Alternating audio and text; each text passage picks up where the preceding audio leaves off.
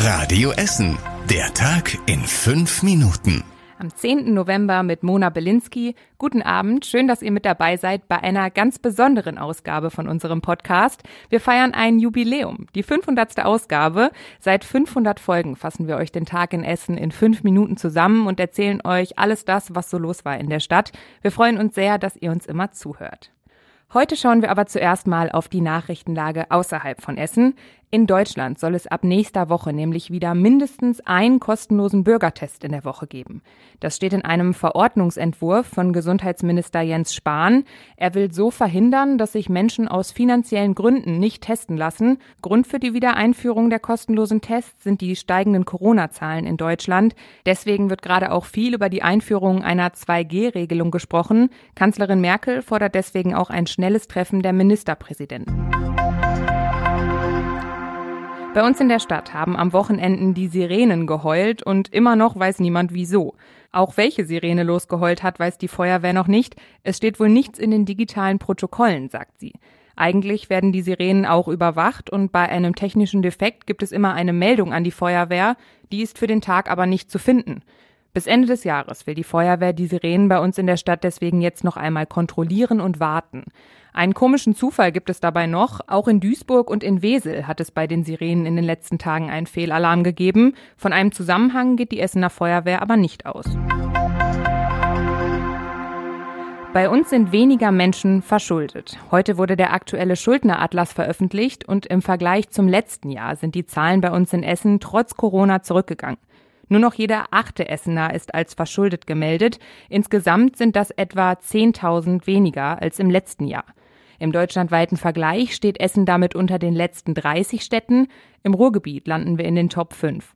Der Grund für die Schulden sind laut dem Schuldneratlas vor allem Erkrankungen, Trennungen und Arbeitslosigkeit. Mit einer einfachen Idee wollen die Entsorgungsbetriebe dafür sorgen, dass die Papiercontainer in der Stadt nicht mehr so zugemüllt sind.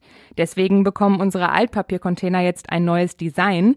Sie werden alle sauber gemacht und bekommen große Aufkleber. Darauf wird mit Bildern erklärt, was rein darf und wie man große Kartons ganz einfach zerlegen kann. Für den Fall, dass die Container voll sind, bekommen Sie auch einen QR-Code. Der zeigt einem dann an, wo der nächste Papiercontainer steht. Heute wurden die ersten Container im Nordviertel aufgestellt. Die anderen sollen in den nächsten Monaten überarbeitet werden. Dann ist auf dem Baldeneysee und am Kettwiger Stausee ein Orca unterwegs. So heißt das neue Schiff des Ruhrverbands. Das ist circa 20 Meter lang und soll das Gewässer dort pflegen. Dafür hat es einen hybriden Motor und spezielle Technik. Es ist also ziemlich modern. Damit kann das Schiff dann zum Beispiel andere Schiffe auf der Karte sehen und Geräusche aus der Tiefe empfangen. Heute Abend ist die Essener Trainerlegende Otto Rehagel in der Lichtburg. Da feiert er die Premiere der neuen Doku King Otto, in der es um die Fußball-Europameisterschaft 2004 geht. Otto Rehagel war damals Nationaltrainer von Griechenland und führte das Team völlig überraschend zum EM-Titel. Rehagel ist inzwischen 83 Jahre alt, wollte sich die Premiere heute Abend aber nicht entgehen lassen. Nach den heftigen Fanrandalen bei einem Auswärtsspiel muss RWE jetzt Strafe zahlen. Nach dem Spiel zwischen RWE und Münster im September haben sich 100 Fans aus beiden Lagern Schlägereien geliefert. Außerdem war während des Spiels Pyrotechnik im Einsatz. Das hatte einen großen Polizeieinsatz zur Folge und dafür muss RWE jetzt zahlen. 5000 Euro lautet das Urteil vom Sportgericht.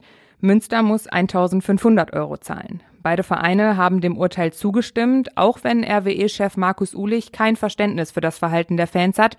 Er sagt, jeder Euro, den wir für Fanvergehen zahlen müssen, ist überflüssig. Beim Wetter starten wir morgen früh nebelig in den Tag, dann kommt aber relativ schnell die Sonne raus und sie bleibt uns auch den Tag über erhalten bei maximal 9 Grad.